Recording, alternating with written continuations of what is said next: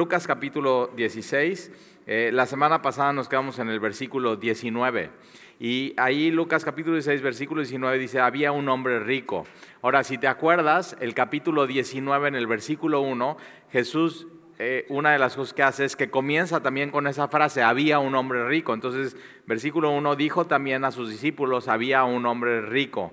Entonces tú no puedes separar estas dos historias, es, es una misma historia y entre las dos historias, si te acuerdas, Jesús habla acerca del divorcio, porque en, los tiempos de Jesús, justo los fariseos, eh, como que siempre discutían acerca de eso. Entonces, eh, la discusión era pues, ¿por qué motivo te puedes divorciar? Entonces, si te acuerdas del ejemplo de la semana pasada, tú te despertabas siete y media de la mañana, le pedías de desayunar a tu esposita, te hacía unos huevos con, a la mexicana con frijoles, quemaba los frijoles y tú podías agarrar, darle tres vueltas y decirle así, te repudio, te repudio, te repudio, firmar carta de divorcio y dársela, irte y ya divorciarte de ella. Simplemente por eso. Entonces, la, había diferentes escuelas. Entonces había una escuela que decía, no, tú solamente te puedes divorciar de tu esposa si, si hay inmoralidad sexual, eh, eh, eh, la palabra es pornella. y otros decían, no, tú te puedes divorciar de tu esposa por cualquier razón. Entonces hoy, por ejemplo, una de las razones de divorcio es porque ya no somos compatibles. Y yo digo, ¿cómo? Compatibles. O sea, ¿qué, cómo, cómo, descubrir, ¿cómo describirías esa palabra compatibles? Y entonces, una de las cosas que hace Jesús es, es, habla acerca de eso y dice que la palabra de Dios se tiene que cumplir al pie de la letra. Entonces, eh, tú te tienes que someter no a la opinión de un rabí o lo que dice, sino a la palabra de Dios. Y siempre que Jesús habla acerca del divorcio, eh, habla acerca realmente del matrimonio y dice, pero al principio no fue así, entonces nos lleva hasta Génesis y dice, en el principio Dios dice, dejará a su padre y a su madre y se unirá a su mujer en matrimonio y serán una sola carne y Jesús en Mateo dice, y lo que Dios unió, que no lo separe el hombre. Entonces la causa de divorcio es la, dureza del corazón, o sea, vivimos en, una, en, un mundo caído, no es como debería de ser, eh, y una de las, de las cláusulas que pone Jesús para, para la causa del divorcio es infidelidad, ¿no? Entonces, si hay una causa que dice Jesús, bueno, pues por eso, por infidelidad, pero y también por abandono, o sea, si tu esposo te abandona, ya no nada que ver contigo, ¿no? Y eso está en 1 Corintios capítulo 7, entonces tú puedes simplemente tomar decisión, ok, ya él decidió y yo simplemente lo hago legal para protección mía y de mis hijos y ahí está. Entonces tiene que ver estas dos parábolas con eso, pero una de las cosas que hace Jesús es que junto con estas dos historias nos está llevando a la eternidad. Y eso es lo importante de, capítulo 10, 16. Igual que con capítulo 15, acuérdate, venimos de ver la, parábola del hijo pródigo. Ahora, las parábolas de Jesús tienen algo que no hay nombres propios. Y, y la, la, historia o la parábola que vamos a ver, si se le puede llamar parábola, tiene un nombre propio porque es el rico y Lázaro. Entonces algunos comentaristas bíblicos dicen que no es una parábola, sino es una historia real que sucedió y Jesús sabiendo lo que sucede detrás de bambalinas y lo que pasa en el más allá, entonces él puede contar esta historia y ponerla de manera muy real. Entonces vamos, vamos a ver eso en el versículo 19. Dice, había un hombre, un hombre rico, Ahora aquí la palabra, algunos le dicen que esta es la historia del hombre divo o, diva, de la diva o del divo, porque en el latín rico es divo. Entonces por eso es eso, ay, qué divo te ves hoy, ¿no? Así como, y, y, tiene que ver con esto en esta parábola, porque había un hombre rico o un divo que se vestía de púrpura y de lino fino. Entonces, esta palabra púrpura y lino fino, hoy diríamos, no, es un cuate que está, o sea, pura marca, todo caro, de moda, se combina perfecto, su cinturón combina con su pluma y, es eso, y es el púrpura era el color de los reyes. Entonces este es un cuate que realmente tiene dinero, tiene estilo, se preocupa por cómo se ve y cómo se viste, eh, así pura marca de moda, todo caro. La púrpura era, se sacaba es un, color que se sacaba de, y por eso era caro. Lidia, en el libro de Hechos, es vendedora de púrpura, entonces quiere decir, tiene influencia, tiene poder, tiene dinero, está viajando, es comerciante, pero eh, Dios toca su corazón él abre su corazón al Evangelio y de pronto ya está eh, una iglesia en su casa. Entonces, eh, y la púrpura se, e, extrae o se extraía en esos tiempos y por eso era tan caro de los caracoles. Y no de los caracoles de tierra, sino los caracoles de agua. Entonces, lo que extraían de un caracol era el color o el tono o el tinte eh, púrpura. Y púrpura puede ser un rojizo o un morado y depende de la intensidad del color. Eh, pero otra vez los reyes y los hombres más importantes se vestían de, color de, púrpura. Y entonces, eh, y, por qué era como un azul? Es como un azulado, y entonces los reyes usaban esto porque era como un tono celestial. Entonces puedes ver eso, ¿no? Como, como glorioso. Y entre más subido el tono, más costoso. Y entonces ahí tienes, este hombre rico se vestía de púrpura y de lino fino y, cada día hacía banquete con esplendidez. O sea, y en tiempos de Jesús tú hacías un banquete y eras espléndido, pues como hoy, una vez al año, o sea, no alcanza. Y tú es tu cumpleaños y dices, bueno, solamente en mi cumpleaños, algunos que ni en su cumpleaños, eh, así dicen, no, yo a mí ni me festejen. Así, y, pero hay otros que dicen, bueno, por lo menos en mi cumpleaños voy a invitar a dos o tres amigos y me voy a las espadas y comes muchísimo. Y ya te, ves que te ponen tu semáforo, entonces verde, síganme trayendo. Este, rojos, ya estoy, ya no pues, estoy reventando, ya no puedo más. Pero déjame te doy un consejo, cuando vayas así a las espadas a comer, no comas la ensalada, pura carne.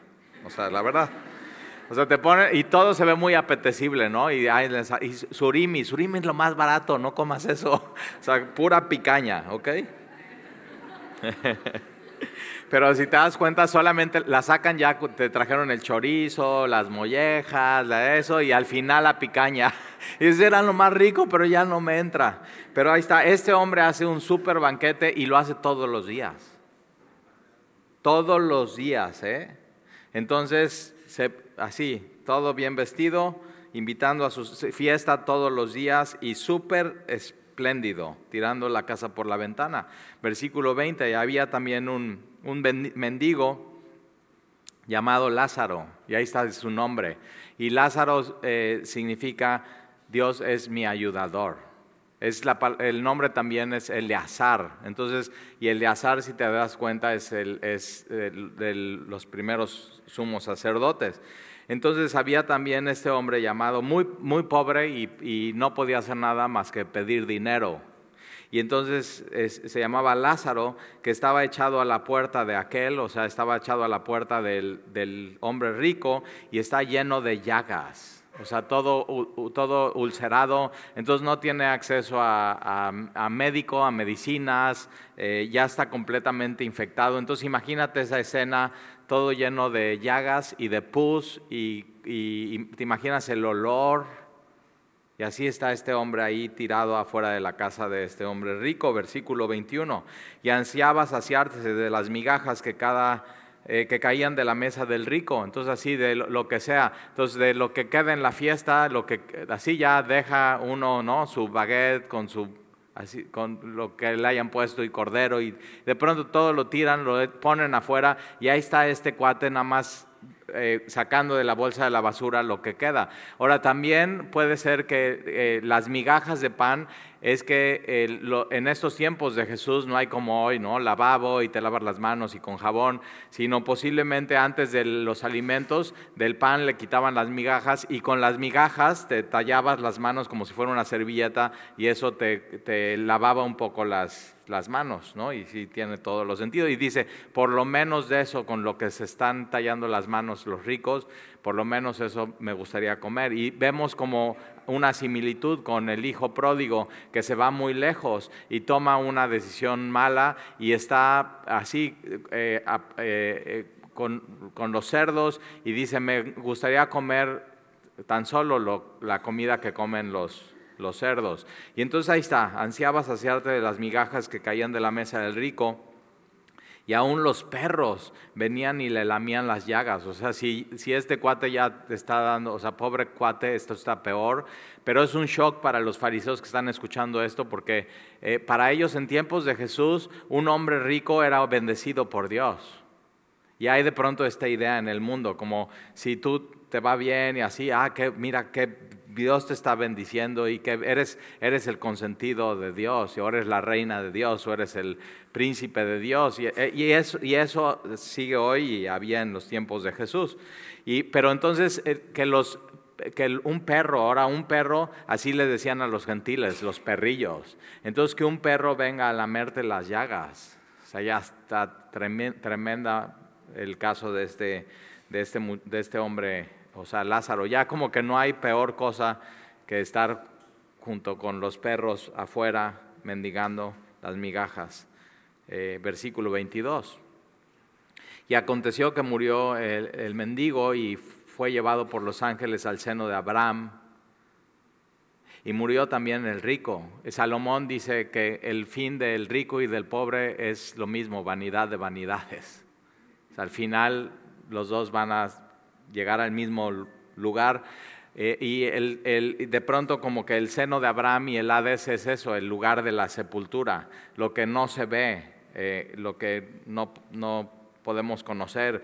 Eh, tiene esta idea como que muere Lázaro y es llevado al otro lado, donde Jesús sí puede saber qué está sucediendo, donde Jesús sí sabe qué ve, pero nosotros no, nosotros simplemente estamos velados a, eso y es llevado al otro lado por los ángeles, por los, por los ministros de Dios al seno de Abraham y murió también el rico igual y fue sepultado. Fíjate, el rico le hacen su, su velorio, su sepultura, contratan unos que estén llorando, así llegan de diferentes lugares y hasta sus sobrinos aparecen que nunca se aparecían a ver si algo les dejó al rico.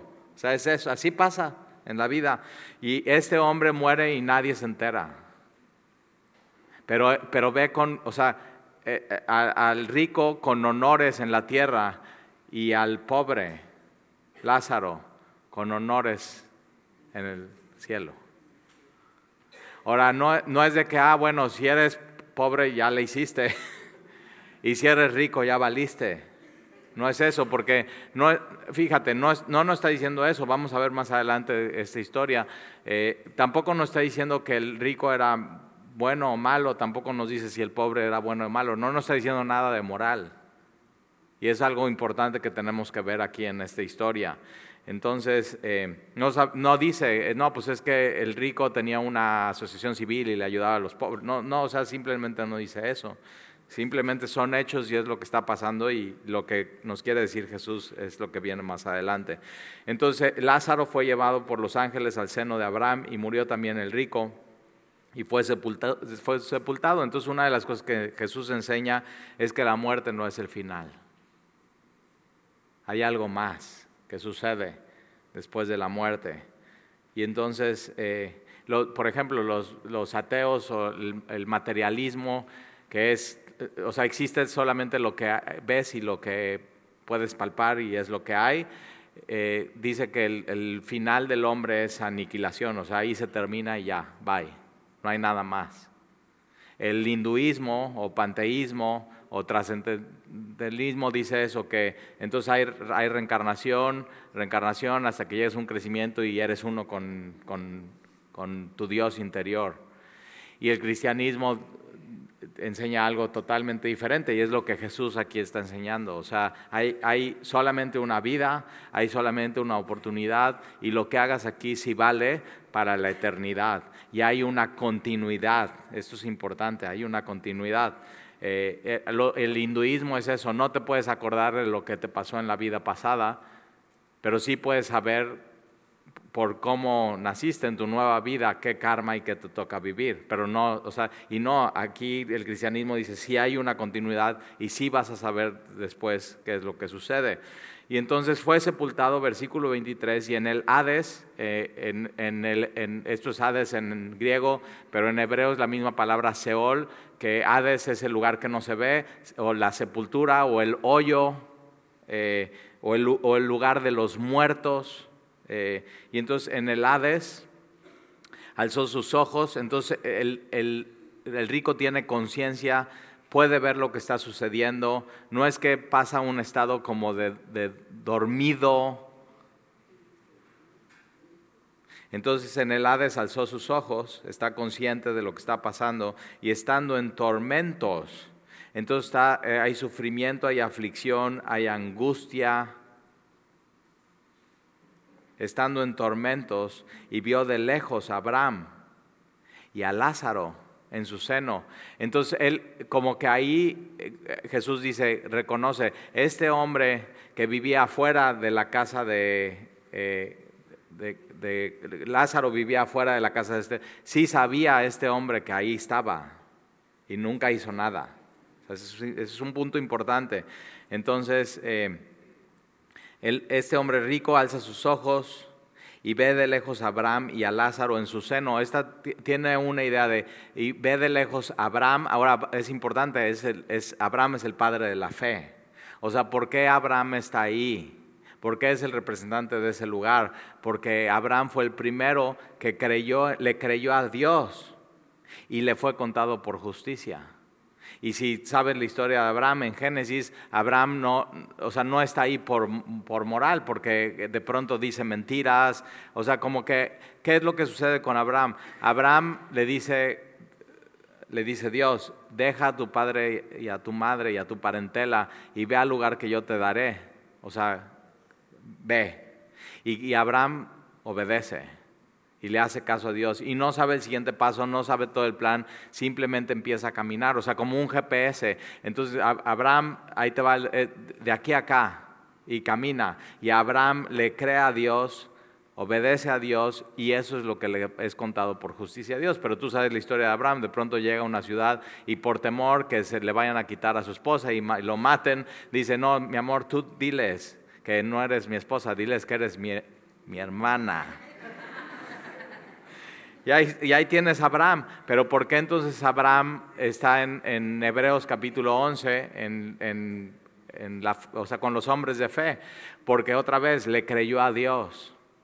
Y ese creerle a Dios le fue contado por justicia. Y en el Antiguo Testamento así era. Todos los hombres y las mujeres que le creían a Dios, eso les era contado por justicia, sin importar su o sea, cómo, cómo era su vida. O sea, Abraham lo que tiene es que se convierte en amigo de Dios. Y entonces eh, ahí está, de aquí a acá Abraham, ok, va, voy. Ah, y la, y la, riega y se arrepiente. ¿Y qué hace Abraham? Cada vez que hay un, un, antes y un después en su vida, o sea, un cambio, y Dios lo marca, hace un, un altar y adora a Dios. Y ese es el caminar con el Señor.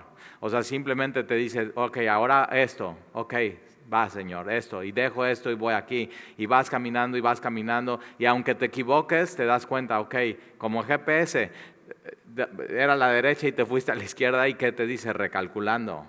Y recalculando normalmente es, ok, vas a ir aquí, vas a ir aquí, vas a ir aquí, y ahora regresas al mismo punto, y ahora sí a la derecha.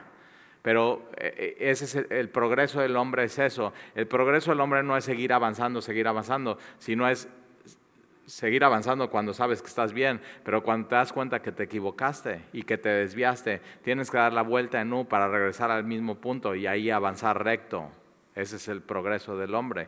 Entonces vale en tu vida de pronto decir, me equivoqué.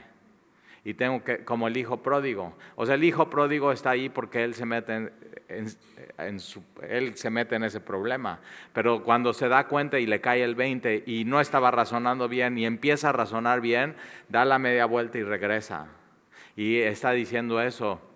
O sea, yo aquí comiendo esto, ¿qué, ¿qué hago aquí? Si en la casa de mi padre hasta los jornaleros tienen acceso a pan. Entonces he pecado contra mi padre y contra el cielo. Y regresa él. Y, su speech es, Padre, no soy digno de ser llamado tu hijo. Me equivoqué. Con eso está diciendo perdón. Y regresa. Y entonces, eh, ahí está entonces Lázaro y está este hombre rico. Y versículo 23, y en el Hades alzó sus ojos estando en tormentos y vio de lejos a Abraham y a Lázaro en su seno. Entonces, fíjate, lo puede ver pero hay una distancia entre ellos. Así como posiblemente, o sea, el rico estaba en su banquete como aquí nosotros y, el, y Lázaro está afuera como a la puerta de la salida de semilla. Entonces está lejos. está lejos. Y aquí igualmente, o sea, tan lejos el uno del otro, ¿te das cuenta? Hay una, hay una separación en su vida, pero también de pronto hay una separación en su, en su eternidad. Entonces él eh, vio a lo lejos a Abraham y a Lázaro, y otra vez esto es, es, Lázaro está en el banquete con Abraham con el Padre de la fe. Y no solamente él, sino con todos los patriarcas y todos los del Antiguo Testamento que pusieron su fe en, Dios. Y lo puedes ver eso en Hebreos capítulo 11. Y está Raab, la ramera, puso su fe en Dios. Y está Sansón. Y la historia de Sansón ya la sabes. O sea, este es, es eh, imprudente, impulsivo, eh, y, pero y al, termina, o sea, tuvo consecuencias por ser así, le terminan sacando los ojos, pero al final le pide una oportunidad a Dios, Sansón más, y lo llevan, se están burlando de él en el templo pagano, y él dice, Señor, una última oportunidad, y Dios le da una oportunidad de fuerzas, eh, tira las columnas, cae el templo y ves entonces a Sansón en Hebreos capítulo 11. Puso al final una vez más su esperanza en Dios. Eso es, porque es por gracia, por gracia somos salvos por medio de la fe. Y es un, es un don, es un regalo de Dios, no por obras. Entonces, otra vez, eh, Lázaro puede estar ahí no por ser pobre, sino por haber confiado en Dios. Ahí puso su, su esperanza. Fíjate, no estaba su esperanza en si el rico le iba a dar algo, no su esperanza estaba en, Dios. Y entonces, eh, versículo 24, entonces, él dando voces dijo, el, el rico, él dando voces dijo, Padre Abraham, ten misericordia de mí. El problema es que la misericordia no se pide allá, se pide aquí. No te equivoques, ¿eh? Hay, un, hay una idea, ¿no? Y mucho entre los mexicanos y entre el catolicismo, no, pues no te preocupes, al final vas a ir al purgatorio y ahí con el fuego te purificas. Y ya, y, entonces con eso exentas. Y yo digo, ¿y si no? ¿Y si no? No es así, ¿eh? Ya el, Papa hasta lo negó. Dijo, no, no, eso no, no, es, no es bíblico, no, no está ahí.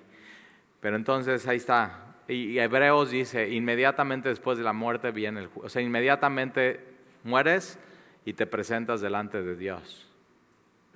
O sea, cuando un creyente aquí en el mundo está así y ya está en sus últimas, y está...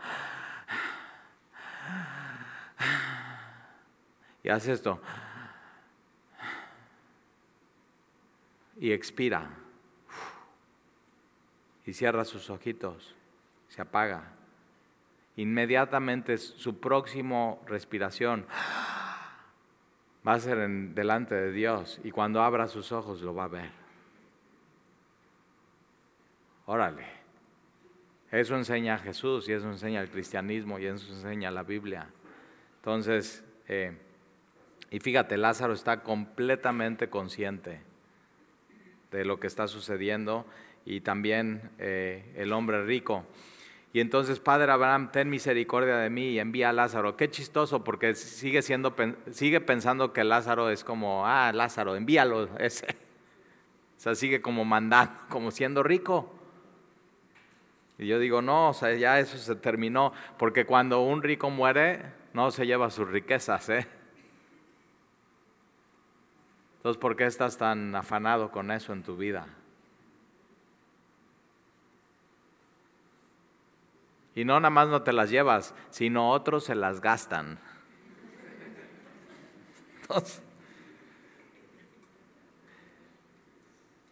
ten misericordia de mí y envía a Lázaro para que moje la punta de su dedo en agua y refresque mi lengua. Entonces Lázaro, aquel que estaba afuera, y, así, tengo ansia, quiero las, por lo menos las migajas de este rico.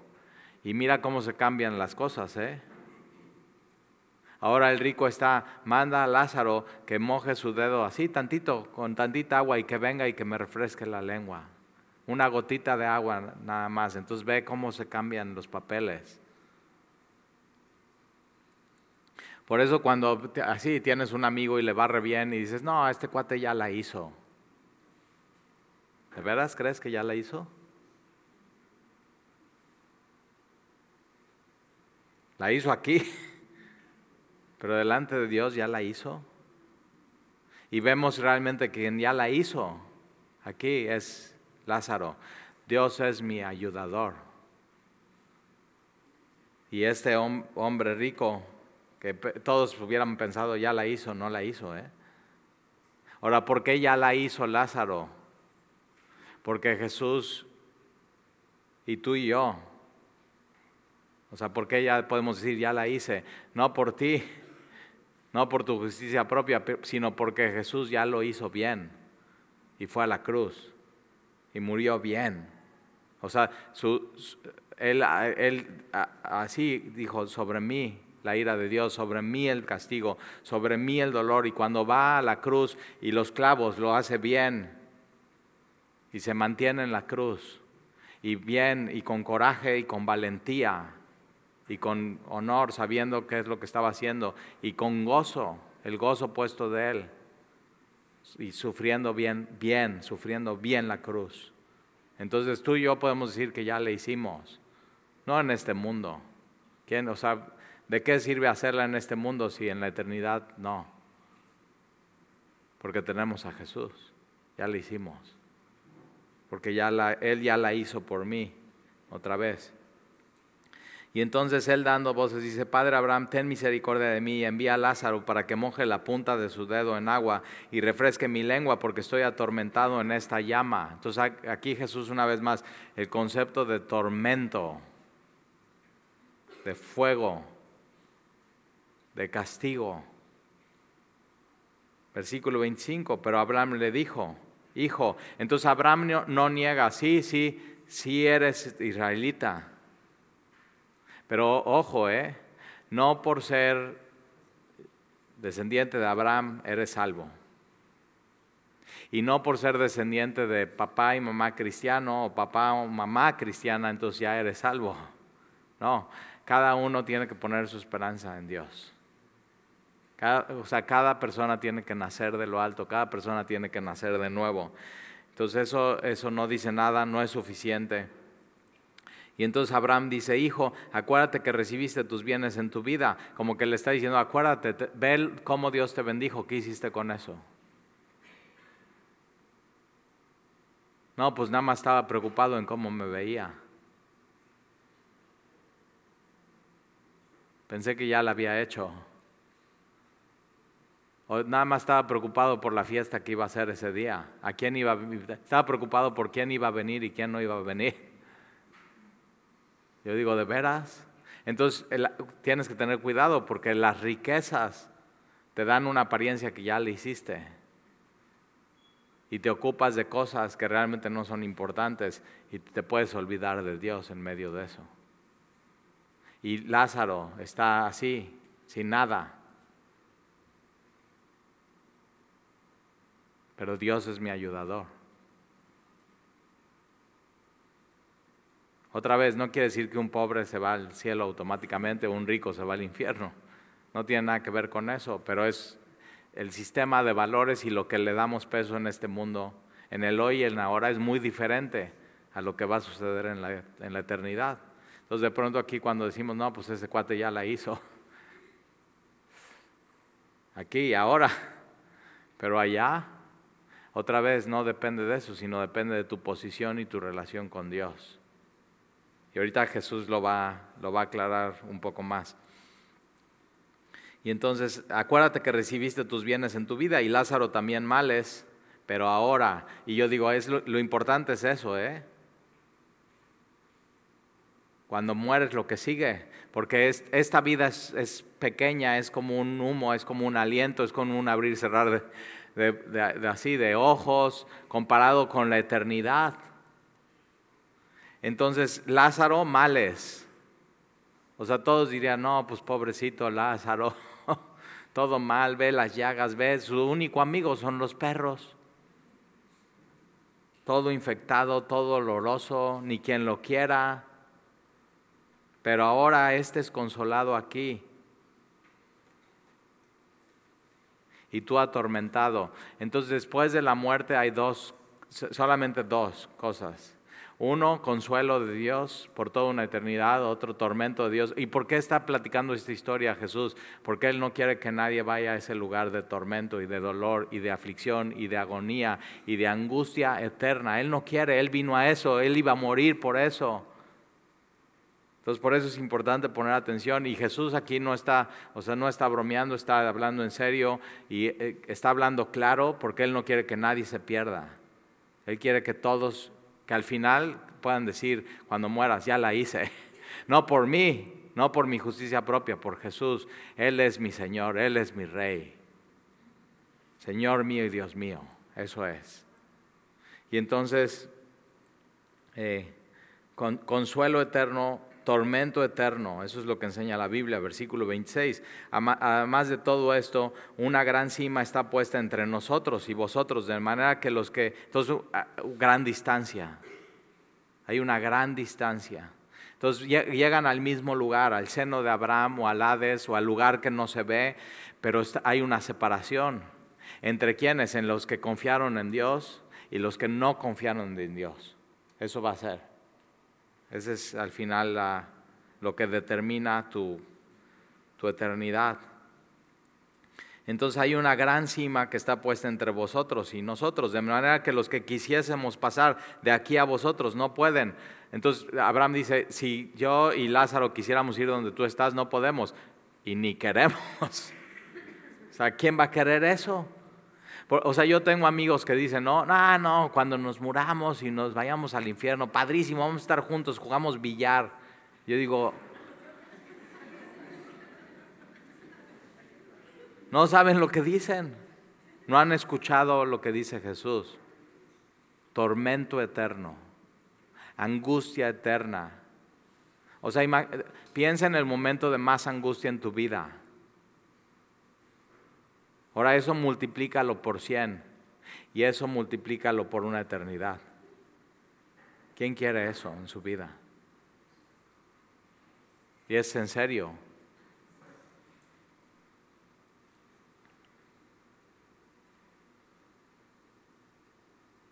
Por eso ahí está eh, el, Lázaro toda su vida, con dolor, sus llagas, él mismo se huele y dice, no, qué onda, detestable, tengo hambre, un hoyo en el estómago, pero puso su confianza en Dios y por una eternidad va a ser consolado, pleno, satisfecho, limpio, puro santo, apartado para Dios.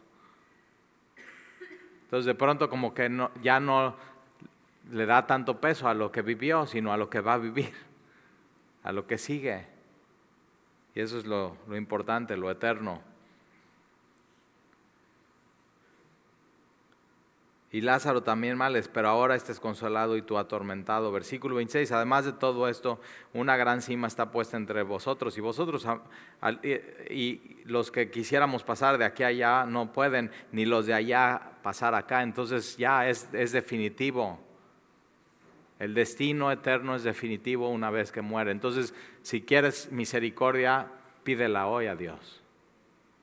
Hoy. Hoy que, o sea, se, define de este lado del mundo tu eternidad, estás a tiempo, pide misericordia hoy de Dios. Versículo 27, entonces le dijo, te ruego pues, Padre, entonces como que entiende el rico, que ya, no, aquí voy a estar. Entonces te ruego pues, Padre, que le envíes a la casa de mi Padre, como, como que quiere seguir mangoneando a Lázaro. O yo soy el rico, digo, ya no eres rico ahí, ya no puedes mandar a nadie, pero hay otra vez esta conversación. Entonces, ¿puedes mandar a Lázaro a la casa de mi papá? Porque tengo cinco hermanos para que les testifique, que les hable de Dios, que pongan su esperanza en Él, a fin de que no vengan ellos también a este lugar de tormento. Es tremendo eso. O sea, yo, he estado en, funerales y está la caja de la persona que murió. Eh, y sí, me encantan los funerales cristianos porque un funeral de uno cristiano es durísimo. O sea, estás y dices, ah, ah", pero tienes la oportunidad de hablarles a los que están vivos. y decirles pidan misericordia, o sea, eso es lo que necesitan en su vida. Pero si es un, si es un funeral de un cristiano, dices, ya no está ahí, ya está delante de Dios, porque la Biblia dice que, que ausentes en este cuerpo, presentes delante de Dios, y ya está viendo lo que tú y yo anhelamos ver, y ya está viendo la gloria de Dios, y ya está recibiendo las promesas, y ya todo lo que fue por fe ahora ya es por vista. Ahora, si esta persona pudiera regresar cinco minutos, no quisiera, ¿eh? ¿Quién quiere, ¿Quién quiere regresar después de haber estado enfrente de Dios? ¿Quién quisiera? Pero ¿qué te diría? No te daría tips de belleza. No te daría tips de cómo te... O sea, tú vas a una tienda, ¿no? Y dices, y sales así del, del, del vestidor y, mi amor, ven, ¿cómo me veo?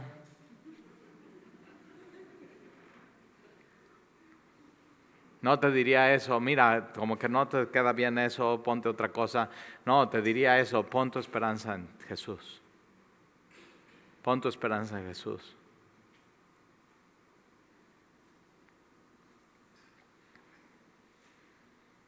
Eso yo quisiera que en mi funeral así, si Talía estuviera aquí, te diría eso, pon tu esperanza en Jesús.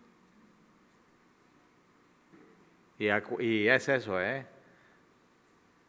Cuando tú mueras y yo muera, que sepan, estamos más vivos que nunca. Eso es, porque hemos confiado en Dios y nuestra esperanza está en Él y ahí está. Y entonces envía a mis hermanos. Ahora, este cuate sabe qué onda con sus hermanos. O sea, mis hermanos están igual que yo, bien perdidos. Entonces puedes enviar a Lázaro que les diga que no vengan aquí, que pongan su confianza en, en Dios, que tengan fe. Entonces, eh, versículo 29, y Abraham le dijo, a Moisés y a los profetas tienen tus hermanos, óiganlos. Aparte, ojo, eh, seguramente sus hermanos fueron a algunas de las fiestas que hizo este rico, y ¿quién tenían en la puerta? Tenían a Lázaro, pero ¿por qué no le preguntaron? ¿Por qué nunca le preguntaron, oye, ¿tú qué? Eh, ¿Cómo te llamas? Ah, pues me llamo Dios, es mi ayudador. Ah, ¿cómo? A ver, cuéntame más de eso. ¿Te das cuenta? Pero estaban tan ocupados en la, en la fiesta espléndida, en cómo se ven, en la, eh, sí, en la vanidad de la vida que nunca se pararon a hablar. Posiblemente ni sabían que estaba ahí este hombre.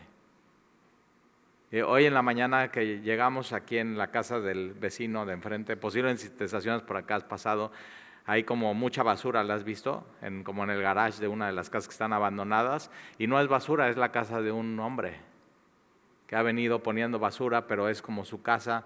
Y entonces hoy en la mañana fui eh, y me paré de este lado de la calle y nada más lo estoy viendo.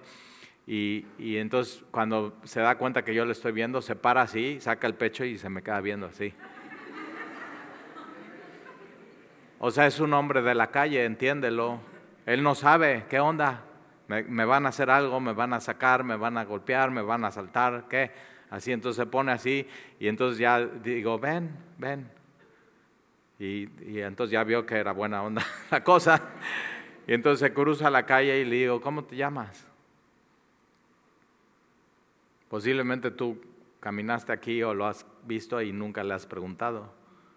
Y tienes que saber, tiene nombre y tiene una historia se llama Martín y es de Oaxaca. Y está lleno de llagas y está todo mugroso, lleva dos años en la calle. Se vino acá porque estaba en una, en una banda de delincuencia organizada y allá no hay trabajo en Oaxaca y recoge botellas y, trae un carrito y va recogiendo y, entonces me platica esa historia, cómo, se llama su, cómo te llama su mamá, cómo se llama su papá, tiene seis hermanos eh, y le digo, ¿y, tú tomas alcohol y drogas? Dicen, no, no, pero ¿qué te va a decir? Todos dicen que no, los que son adictos. Y entonces digo, ¿pero qué, tomas? Le invité un café, nos sentamos aquí afuera de la iglesia, un agua, le dieron por ahí un pan y un plátano. Ya me, le digo, ¿qué tomas de alcohol? Así, me dice poco. Entonces de nada fue a poco. Y ya me dijo esto y esto y esto así. Y, este, Le digo, ¿y qué trabajas? Y dice, no, pues aquí recojo las botellas con otro compa de aquí al lado. Y le digo, ¿y conoces a Jesús? Y como que se me queda viendo, pensó que era otro compa.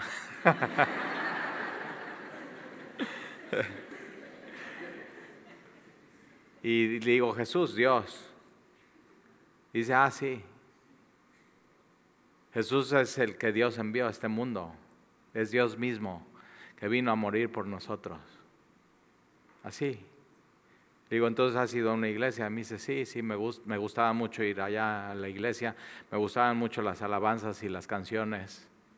Entonces sí conozco de Dios y de su palabra. Y puedes ir a la plaza Andamar y, y preguntarle eso a alguien y no conoce. ¿Te das cuenta? Entonces cuando piensas, no, este ya la hizo, y piensas, este no. Y si este muchacho Martín se muere, nadie se entera. Y un rico puede llenar un estadio en su funeral. Pero de pronto como que ya hablando, o sea, viendo esto a la luz de la eternidad, como que la perspectiva cambia. O sea, todo cambia, todo cambia.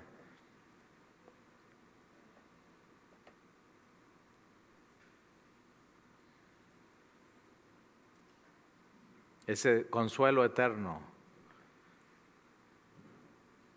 tormento eterno. Entonces puede ser que su vida sea un tormento hoy. No tiene una casa, está lejos de sus papás, crisis económica, vive en un basurero, pero si pone su esperanza en Jesús, va a ser consolado eternamente. Y va a estar en el banquete con Abraham, con Isaac, con Jacob, con Jesús. Entonces, ¿ya lo hiciste o no? Tú. No, pues ya como que en un año creo que la hago. Digo, no, ¿ya lo hiciste con Dios o no? ¿Ya eres su amigo o no? ¿Ya pusiste tu confianza en Él o no? ¿Ya decidiste obedecerle o no? ¿Ya diste la vuelta y te arrepentiste o no? Eso es, ya, eso es.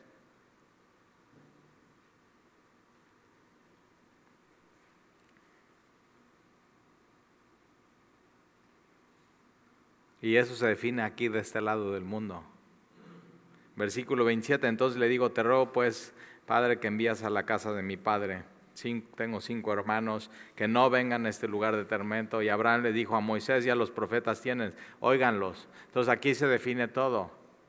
Entonces eh, Abraham dice, a ver, no, no vamos a enviar a Lázaro, porque ni aunque enviamos a Lázaro, o sea, no le van a hacer caso.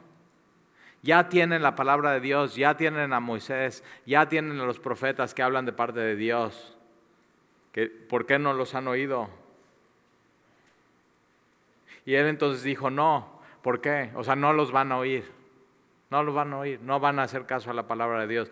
Y aquí se define todo. Es tú escuchando esto y viendo la evidencia histórica, geográfica y el Espíritu Santo convenciéndote. Aquí se define con la palabra de Dios. Eso es. Y él dice, no, no, ellos no van a, no van a oír de parte de Dios. Él entonces dijo, no, Padre Abraham, pero si alguno fuera a ellos entre los muertos, se arrepentirán. Entonces él, e, este hombre sabe lo que necesitan sus hermanos, arrepentimiento. Y yo digo, ¿y tú también? ¿Y por qué no lo hiciste? ¿Por qué no lo hiciste? ¿Por qué no fuiste a Dios? ¿Por qué no escuchaste? Estabas tan distraído con tus cosas, con tu agenda, con tu vida. Las riquezas son una distracción tremenda. Pero, sí, pero ya sé, si, si, fuera alguno de ellos entre los muertos, ahí sí se arrepentirían. Y yo digo, o sea, Jesús, quien está contando esa historia, iba a morir, iba a ser sepultado, iba a resucitar de los muertos, y, y ni así algunos creyeron. Entonces no es un tema de evidencia, es un tema de oír y tener la voluntad, es un tema moral de creer y poner tu confianza en Dios. Hay gente que por nada del mundo lo va a hacer, porque no quiere, porque es necia, porque ya lo decidió en su corazón. Mas Abraham le dijo, si no oyen a Moisés y a los profetas, tampoco se persuadirán aunque alguno se levante de los muertos. Esta palabra se persuadirán es, si no escuchan la palabra de Dios, que habla de Jesús, no se van a dejar convencer de ninguna otra manera. ¿Por qué? Porque simplemente no quieren. Porque quieren seguir viviendo su vida igual. Porque están tan ocupados con su agenda y con su vida y con tan terrenal y tan mundano y las esperanzas de este mundo que, no, que simplemente no van a decidir no. Y otra vez Jesús iba a resucitar de los muertos. Y, y es eso, Jesús, iba, o sea, ya la hicimos tú y yo porque Él ya la hizo y le hizo bien. Y otra vez los clavos, bien. Desangró por, se desangró por completo y lo hizo bien. Y cuando muere, muere por completo y muere bien. Y al tercer día resucita y resucita bien. Y por eso ya la hicimos. Por eso podemos tener vida eterna. Entonces, es eso. ¿Dónde vas a poner tu esperanza? Lázaro, este hombre que sufrió y sufrió y sufrió. Tú puedes sufrir y sufrir y sufrir y sufrir y sufrir y sufrir en este mundo y en esta vida y puedes en la eternidad ser consolado y estar sentado en lugar de honor en ese banquete. Y yo digo, está bien, ok, va.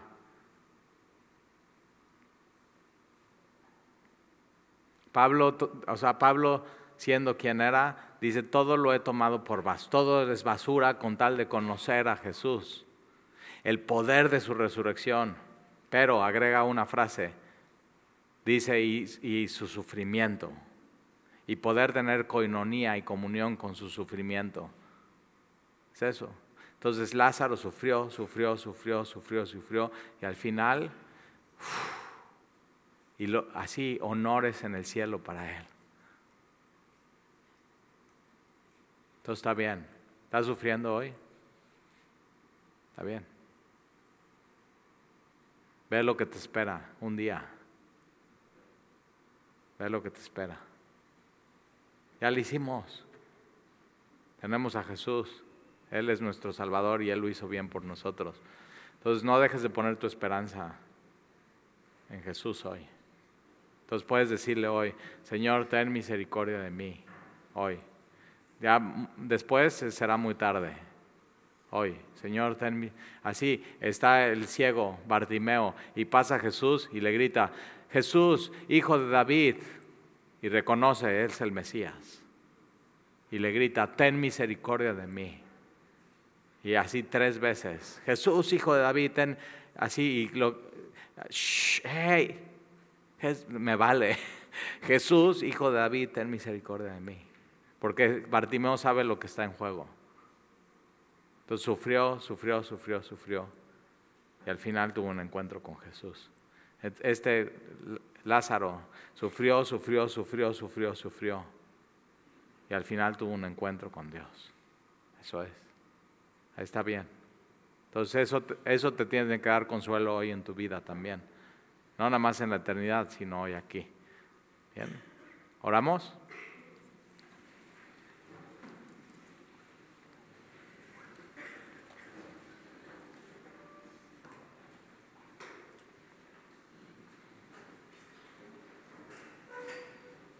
Y Señor, gracias te damos por, por una historia como la que podemos encontrar hoy en tu palabra, donde Jesús la cuenta porque quiere que pongamos atención. Y Jesús no quiere que nadie de los que estamos aquí vayamos a ese tormento eterno. No fue diseñado para nosotros, sino el consuelo. Es lo que Él tiene para nosotros. Y entonces te pedimos, Señor, que hoy a través de esta historia consueles nuestros corazones, nos des esperanza y nos recuerdes que en Jesús ya le hicimos. Ya tenemos todo lo que necesitamos. Y aunque en este mundo no lo hagamos, ¿qué importa? ¿Qué importa el aquí y el ahora si lo comparamos con una eternidad? Y entonces, Señor, llena nuestro corazón de tu plenitud, de tu amor, y que podamos decir como Lázaro, Jesús es mi ayudador. Y eso es. Ayúdanos, Señor, a poner en orden nuestras prioridades, a siempre caminar en nuestra vida con una mirada en la eternidad, que no todo sea el hoy, el ahora, y consuela, Señor, nuestro corazón. Y te lo pedimos y te damos gracias por este ánimo que nos das hoy. Te lo pedimos en el nombre de Jesús. Amén.